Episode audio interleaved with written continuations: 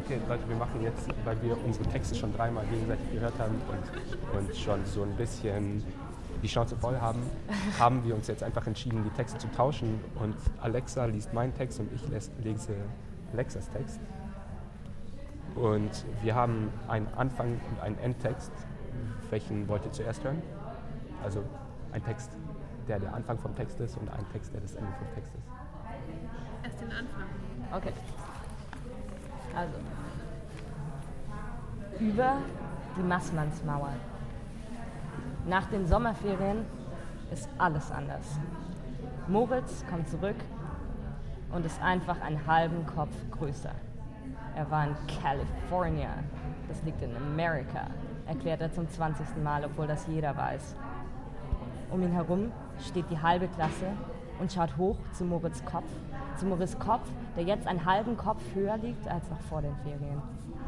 Auch Ralf steht da, guckt hoch zum neuen Riesen-Moritz und fragt sich, was der mit dem alten, weniger Riesen-Moritz gemacht hat.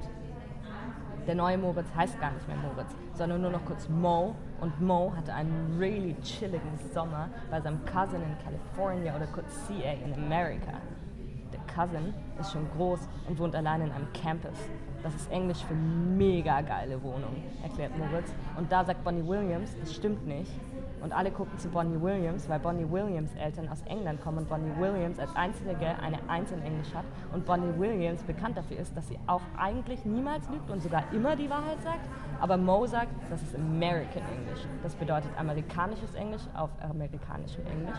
Und das versteht Bonnie Williams nicht, weil Bonnie Williams nur englisches Englisch spricht und von America und dem American Spirit keine Ahnung hat. Und dann sagt Bonnie Williams gar nichts mehr und alle Leute fragen Mo, was ein American Spirit ist. Alle außer Ralf. Ralf setzt sich an seinen Platz, holt irgendein Buch raus und tut so, als würde er lesen. Ralf ist jetzt nur noch der viertgrößte in der Klasse. Auf Platz 1 steht Patricia, die schon zweimal durchgefallen ist. Und knapp hinter der kommt Greg, den Ralf wahrscheinlich auch nicht mehr einholen wird, weil Gregs Papa Basketballer ist und Greg auch schon eine Freundin hat, die auf eine andere Schule geht. Danach, an dritter Stelle, kam eigentlich immer Ralf. Eigentlich. Ralf sieht rüber zur aufgeregten Menge, in deren Mitte Moritz sich durch die kurzen Haare streicht und erklärt, wie man richtig auf einem Surfbrett steht. Moritz, der den ganzen Sommer weg war, ohne eine Postkarte zu schicken aus scheiß California, America, obwohl er es am Tag vor seinem Flug noch versprochen hatte. Moritz, der seinen Cousin besucht hat, ganz ohne Eltern und ohne Bestimmen und Regeln. Und jetzt kommt er zurück und ist einfach einen halben Kopf gewachsen und braun gebrannt und hat ganz kurze Haare und grinst die ganze Zeit an Nina aus der ersten Reihe an. Das kann man doch nicht machen. Geht sowas? Und außerdem, außerdem hat er auch schon geraucht, sagt Moritz. Aber das glaubt Ralf ihm nicht. Die anderen schon. Die anderen glauben ihm alles. Die anderen stehen um ihn herum und wissen, dass das ein völlig neuer Mensch ist, ein weiserer, ein ganzerer Mensch. Die anderen wissen, dass Mo jetzt groß genug ist, um über die Mauer am Masslandsberg zu gucken. Nach der Schule wartet Moritz nicht auf Ralf. Er bahnt sich einen Weg durch die Masse von Schülern und Lehrern, die an der Ampel auf Grün warten. Der neue Mo muss nicht mehr warten. Der neue Mo hat eine Zigarette hinterm Ohr und geht über Rot. Ein Auto hupt, Mo hebt den Stickefinger. Die Leute um Ralf herum standen Mo hinterher. Der kommt gerade aus Amerika, sagen sie und nicken. Amerika, wo man surfen tut und in mega geilen Canvassing herumfährt. Ja, das ist Mo. Und der ist jetzt einer von den Großen. Also geht Ralf mit Paul zurück nach Hause. Paul ist nur der achtgrößte der Klasse, aber immerhin. Ralf starrt auf den Boden vor sich und versucht nicht auf die Ritzen zwischen den Gehwegsteinen zu treten, als Paul ihn mit dem Ellenbogen in die Seite stößt. Das ist Mo, schau mal Ralf, das ist Mo, der gerade aus Kalifornien zurückgekommen ist. Das liegt in Amerika, sagt er und zeigt auf die andere Straßenseite. Aber Ralf sieht nicht hin, statt nur weiter auf dem Gehweg. Ralf hat ihn schon lange gesehen. Moritz blonden Hinterkopf über dem braun gebrannten Nacken, hat ihn schon gesehen, als sie in die Massmannstraße eingebogen sind, schon vorne, als sie noch beim Leopold-Kino waren. Mitten in der Reihe der Großen steht Moritz, als hätte er nie woanders hingehört. Die Zigarette hinterm Ohr, mit dem Rücken zu ihnen steht er da und schaut über die Mauer am Masslandsberg. Ich habe gehört, dass dahinter eine riesige Donutplantage liegt, sagt Lenny Schnitzers kleiner Bruder, der Pirat. Eine Donutplantage mit jeder Art Donut, die man sich vorstellen kann. Zuckerguss, mit Marmelade gefüllt, pink, mit Streuseln. Lenny Schnitzer, der Axtmörder, stöhnt leise und zieht seinen Bruder an der Hand weiter. Es ist Halloween und schon dunkel und kalt. Trotzdem stehen die Großen wie immer an der Mauer am Massmannsberg und schauen auf die andere Seite. Im Dunkeln ragen ihre Umrisse verschieden hoch über das Schwarz der Mauer, manche nur ein paar Zentimeter, andere schon mit beiden Schultern. Ganz weit hinten meint Ralf einen blond schimmernden Kurzerschnitt zu erkennen, aber er ist sich nicht ganz sicher. Also nee, du hast doch keine Ahnung, sagt Paul. Das ist eine geheime Raumfahrbasis. Verstehst du das? Weißt du, was es heißt? Da wohnen all die Marsmenschen aus dem Weltall in alten Scheunen mit Strohboden. Wie ein Bauernhof für Aliens ist das. Deshalb gibt es auch die Mauern, um die ganzen Aliens drinnen zu halten. Lenny Schnitzers Mutter lacht, lacht laut. Nicht unnett, aber Paul dreht sich trotzdem zu ihr um. Lenny Schnitzers Mutter geht ein paar Schritte hinter ihm. Das ist die pädagogische Distanz, hat sie gesagt. Sie will ihnen das Gefühl geben, dass sie allein unterwegs sind. Trotzdem müssen sie bei jeder Ampel auf sie warten, um gemeinsam rüberzugehen. Was? Was ist denn so witzig? fragt Paul. Oder haben Sie schon mal irgendwo anders Aliens gesehen?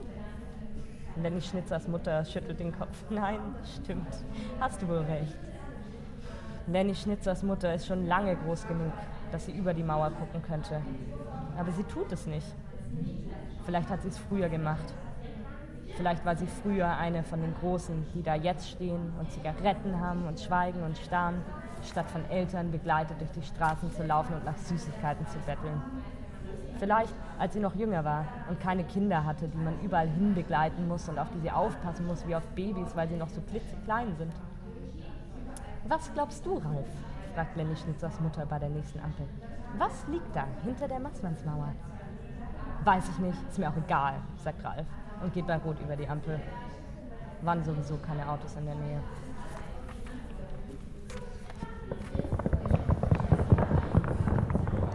Wir hätten das viel früher machen sollen. Spaß gemacht. Magst du was zu dem Text sagen? Mach du.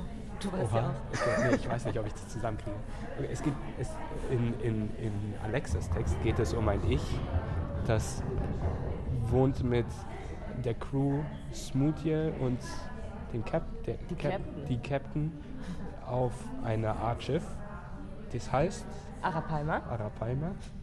Und die finden ein tolles Wesen namens Oxymoron und mit dem unterhält sich das Ich jetzt. Reicht das? Noch Ja. was? Ja? Okay.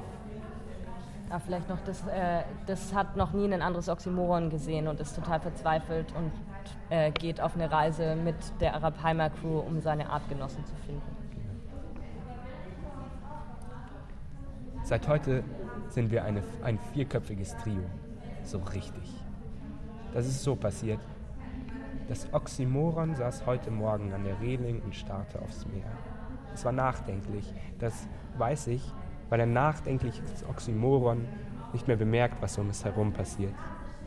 Das merkt man ganz einfach, es sich in solchen Momenten mit dem rechten Horn in der linkesten Nüster bohrt, dabei ins Leere starrt und ab und zu leise pupst. Ich wollte also wissen, auf welche Weise es nachdenklich war, eher auf eine schöne oder eher auf eine nicht so schöne Art und Weise. Immer wenn ich das herausfinden will, setze ich mich einfach neben das Oxymoron und schaue dahin, wo es auch hinschaut, bis es anfängt zu reden. Du, hat es dann irgendwann noch angefangen. Ja, habe ich zurück angefangen. Ich habe nachgedenkelt. Ich habe viel und doppelt viel und noch vieler nachgedenkelt. Und ich denke, dass ich denke, dass ich nicht mehr suchen will. Ich habe mich zuerst erschrocken, weil das Oxymoron am allerbesten im Suchen ist. Und ich mich viel lieber verstecke, als zu suchen. Und wir ja überhaupt noch gar nicht mit dem Morgen-Versteckspiel angefangen hatten. Aber du bist doch am allerbesten im Suchen, Oxy. Viel besser als ich, habe ich also gerufen. Da, da hat das Oxymoron endlich aufgehört, ins Leere zu starren und hat mir ganz genau in die Augen geschaut. Du, hat es gesagt, und dann etwas sehr, sehr Schönes. Du, Ich bin am allerbesten darin, dich zu suchen, weil ich dich immer finden will. Ich habe mich sehr gefreut, mich ganz nah ans Oxymoron gekuschelt mir von seinen linken und linkeren Hörnern den Kopf krallen lassen. Du? Ja? Darf ich dich was fragen? Immer, Oxy, alles. Sind Smoothie und Captain deine Artgenossinnen? Darüber musste ich nachdenken. Lange und noch länger. Ich weiß gar nicht, wie, was Artgenossen wirklich sind. Für Menschen vielleicht, was in meinen Büchern immer Familie heißt. Mama, Papa, Schwester, Bruder, sowas. Verwandtschaft heißt das dann oft. Da geht es um sowas wie Gene und Abstammung und Blut, das verstehe ich alles nicht. Vor allem, weil sonst immer Blut alle blöd finden. Dann habe ich gedacht, dass die anderen Bücher, dass die in den Büchern aber auch immer irgendwann zu Hause sind. Daran, was? Und, da, ah, und daran gedacht, dass die Arapaima ohne Captain und Smoothie noch wäre. Wie sich das? Mhm. Okay. Solche Gedanken darf man kurz denken, um etwas zu verstehen. Dann muss man sie schnell wegradieren und wieder an was denken, was jetzt ist. Oxy? Ich weiß nicht, ob Smoothie und Captain eigentlich meine Artgenossen sind. Ich glaube, bei Artgenossen geht es um so etwas wie Blut. Ich weiß nichts über Blut, aber ich weiß, dass sie mein Team sind. Mein liebstes Lieblingsteam und mein Zuhause sowieso. Das Oxymoron hat ganz lange nur ausgeatmet. Durch seine Ausatmenlüster. Ganz rechts, auf meiner Seite. Ganz warm ist mir geworden und ein bisschen feucht. Warum fragst du das, Oxy? habe ich vorsichtig gefragt, ganz leise und langsam und es hinter seinen Puschelohren gekratzt. Du, weil je länger ich mit dir und Smoothie und Captain, meine Artgenossen, Sucheln bin, desto weniger will ich sie finden. Das habe ich nachgedenkelt. Warum gedenkelt habe ich das? Und dann habe ich es darum gedenkelt, weil ich schon gefunden habe, was wir immer noch suchen. Und, und habe es überhaupt nicht bemerkt, weil wir gemeinsam gesucht haben. Aber heute Nacht habe ich alleine gesucht und es war nicht schön. Also kann es nicht das Suchen sein. Es ist das Gemeinsam mit euch. Und da habe ich nachgedenkelt, vielleicht können wir auch andere Sachen suchen, zusammen. Habe ich den lautesten Schrei geschrien, den ich jemals geschrien habe. Kein, keine Aufweckschlacht an diesem Morgen. Captain und Smoothie sind vor Schreck aus dem Morgenschlaf Hängematten gefallen. Das Oxymoron hat sie mit seinen Schwingen sanft aufgefangen und auf seinen breiten Nacken gesetzt. Wir sind jetzt ein vierköpfiges Trio, habe ich gejubelt und mich mit Freude schreien an einem Seil zwischen Smoothie und Captain auf den Oxymoron-Nacken geschwungen. Das Oxymoron hat uns seine scharfsinnigen Guckhörner ausgefahren. Und so haben wir gesessen und geschaut auf die Moosinseln in der Ferne, auf die Möwen und natürlich auf das Meer. Auf das Meer, das manchmal blau ist, aber heute war es grau. Grau auf die allerschönste Weise. Gesagt haben wir nichts mehr. Ein Team kann auch zusammenschweigen. Und sowieso nicht alles in der Welt passt in Worte hinein.